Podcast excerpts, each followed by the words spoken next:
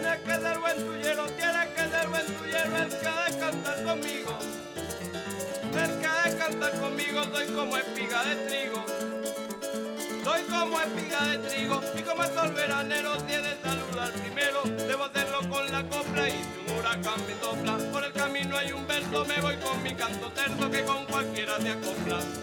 Los brujos de Chávez, la magia como prolongación de la política. David Placer. Capítulo 2. La confirmación. El 8 de diciembre de 2012, cuando Hugo Chávez anunció al país la designación de Nicolás Maduro como su sucesor. Faltaba un año, 231 días, dos horas y 26 minutos para cumplir los 60 años. Era el tiempo límite para que la predicción de Cristina Marxman se hiciera realidad. Un plazo muy corto, y él lo sabía con una delicada cuarta operación para extirpar un nuevo tumor canceroso y tras reconocerle al país que podía morir en el quirófano. La sombra de aquella nefasta premonición se alargaba y lo iba cubriendo todo con el paso de los días. Veinticinco años después de aquella tirada de cartas, Elizabeth Sánchez volvió a hablarle a Hugo Chávez.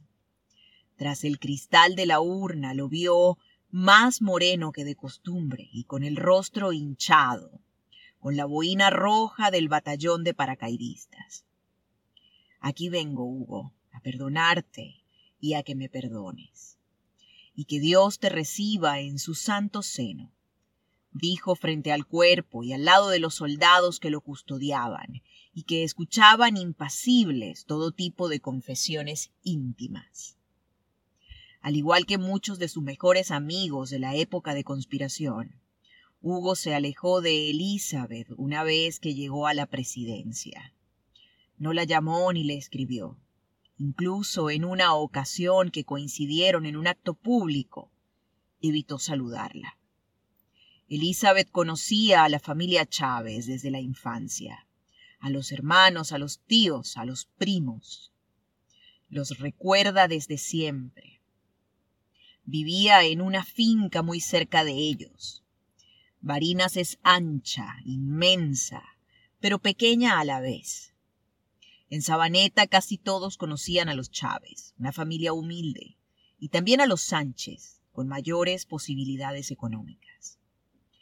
Pero la amistad inseparable entre Elizabeth y Hugo llegaría años más tarde a través de su primo, Nelson Sánchez, que había comenzado sus estudios en la Universidad de los Andes, en Mérida, con Adán Chávez, el hermano mayor con quien Hugo convivió durante buena parte de su infancia.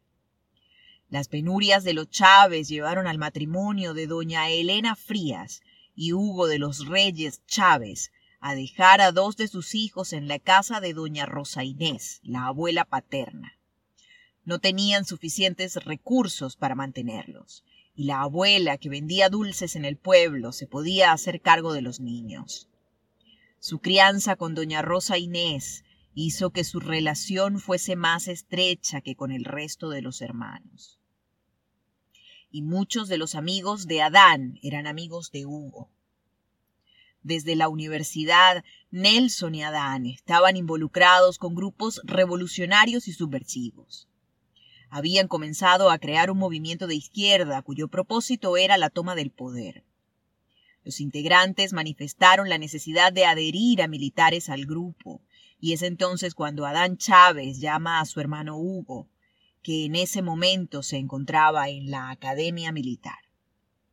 Conocida como la Libertadora por su lucha con los campesinos del sur del lago de Maracaibo, Elizabeth siempre ha creído en el destino. Siente que tuvo que vivir todo lo que vivió, como si en algún lugar estuviese escrito el guion de su vida, y sabe que no morirá antes de los noventa años. Es una convicción personal íntima. Abuela de cincuenta y ocho nietos, rebosa vitalidad y energía, y no le resulta complicado creer que incluso superará los cien años. Blanca, de cabellos negros, derriba las distancias desde el primer momento y toca el brazo de su interlocutor para mostrar cercanía. Los brujos de Chávez, la magia como prolongación de la política. David Placer.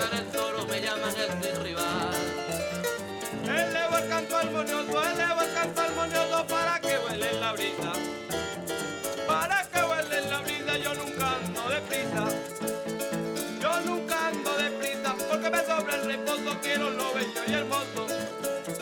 Quiero lo bello y hermoso de la región mirandina, donde el cantador patina con su copla bien rimada, porque va bien endulzada como guarapo.